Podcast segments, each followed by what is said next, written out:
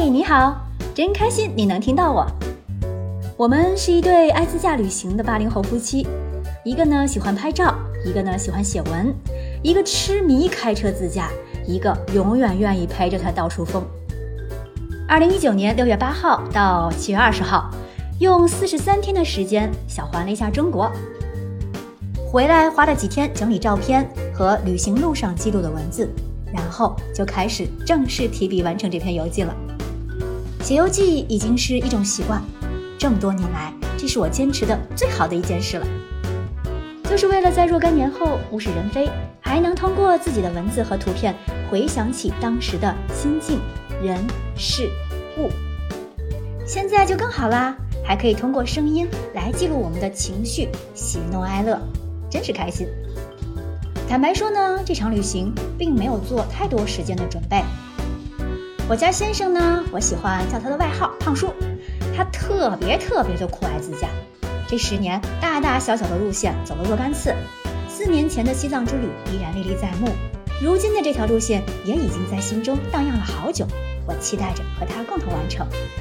因此，在一九年的六月八号，在一切天时地利人和的促使下，我们决定出发了。做媒体出身的自己，总觉得该给这场旅行一个主题感。旅行之于生活，就像婚礼之于婚姻。于是我们给这场旅行定的名字就是“判自己一场无期徒刑”，还有一个副名叫“落听”。虽然我俩深知没有办法做到无牵无挂的，一出门就是一年半载，但内心依然期待着出去浪，不想回来。落听是老北京打麻将游戏的一个术语，指还差一张自己所需要的牌就胡牌的状态。说到底，我觉得麻将就是人生的缩影，咱们都在为人生的落听做着准备。好牌与坏牌恰似安身立命之际，有人身怀绝技，有人弱鸡一只，强与弱永远是相对的。有人说玩麻将是靠运气，但在人生十字路口遇到的每个机会不会无缘无故来临，也并非一祈祷就灵验。这难道不是取决于你当初的向左走还是向右走吗？每一次的决定都有一个准备当靠山。麻将融入了我们的无奈与失落，同时又寄托着我们的希望与抗争。尽管给旅行起名字这样的简单仪式感，具体到某个人、某些事，或许容易遭来嫌弃，但我依然认为。仪式感这个不知道什么时候被创造出来的名词，在现今这个急速发展、价值突变、浮夸躁动的时代里尤为重要。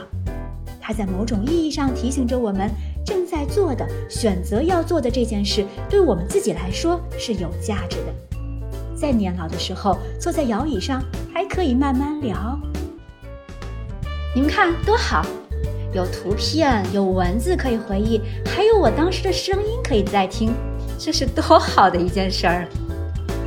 好了，我们的声音游记今天就到这里，明天预告自驾车状况与路线等你来听哦。